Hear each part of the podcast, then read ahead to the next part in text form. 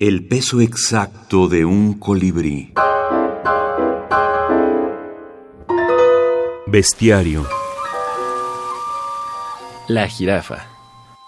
Al darse cuenta de que había puesto demasiado alto los frutos de un árbol predilecto, Dios no tuvo más remedio que alargar el cuello de la jirafa. Cuadrúpedos de cabeza volátil, las jirafas quisieron ir por encima de su realidad corporal y entraron resueltamente al reino de los desproporcionados. Hubo que resolver para ellas algunos problemas biológicos que más parecen de ingeniería y mecánica.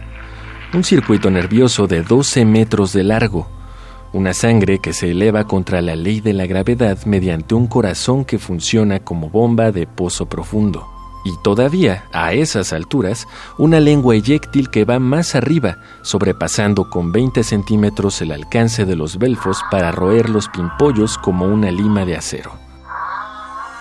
Con todos sus derroches de técnica, que complican extraordinariamente su galope y sus amores, la jirafa representa mejor que nadie los devaneos del espíritu.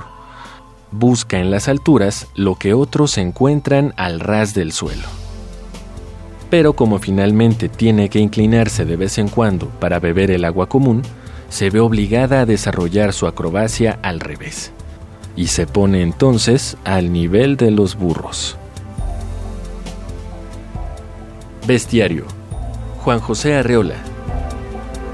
El texto canónico, el texto realmente más sorprendente de todos, fue un texto que Juan José Arreola dictó a su amanuense, que era José Emilio Pacheco, ¿no? que en ese momento tenía 21 años o algo así y estaba, estaba empezando a escribir. Tenía, Arriola, esta es una anécdota muy interesante porque tenía un, contrato firmado con la Universidad Nacional, pero pues se le había pasado, entonces lo recordó Pacheco y dijo, sí, venga, tómese este jugo de naranja y empezó a dictar, ¿no? sacando de su, de su imaginación todo el bestiario. Bueno, esta es la tradición oral que, que heredó Arriola Doctor Lauro Zavala, teórico del cine y la minificción.